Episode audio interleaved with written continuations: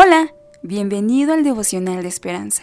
Creemos que en este tiempo Dios traerá inspiración y motivación para tu vida, así que prepárate para un tiempo de intimidad con Dios. 23 de febrero. Enciende la luz. Así alumbré vuestra luz, para que vean vuestras buenas obras y glorifiquen a vuestro Padre que está en los cielos. Mateo 5, del 14 al 16. El autor narra, cuando mi esposa y yo nos preparábamos para mudarnos al otro extremo del país, queríamos asegurarnos de permanecer en contacto con nuestros hijos ya adultos. Entonces, encontré un regalo especial.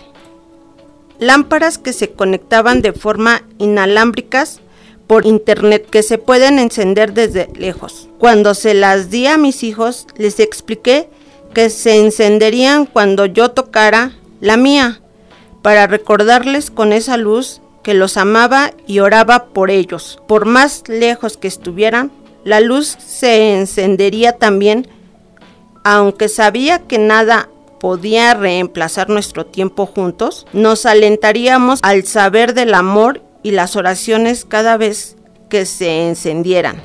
Todos los hijos de Dios tienen el privilegio de ser luces, encendidas por el Espíritu Santo. Estamos diseñados para ser faros de esperanza eterna y el amor incondicional de Dios. Al compartir el Evangelio y servir a otros en nombre de Jesús, somos focos brillantes y testimonios vivientes cada buena obra, sonrisa amable, palabra de aliento y oración de corazón genera un destello de la fidelidad de Dios y su amor incondicional, intransformado. Cuando Dios, por medio de su Espíritu, brilla la iluminación verdadera, nosotros podemos reflejar la luz y el amor de su presencia. Oremos. Señor, que la luz que tú has puesto en mí pueda ser de guía para quien lo necesite. Amén.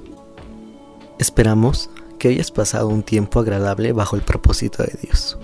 Te invitamos a que puedas compartir este podcast con tus familiares y amigos para que sea de bendición a su vida. Puedes seguirnos en Facebook, Instagram, YouTube y Spotify como Esperanza Tolcayuca. Hasta mañana.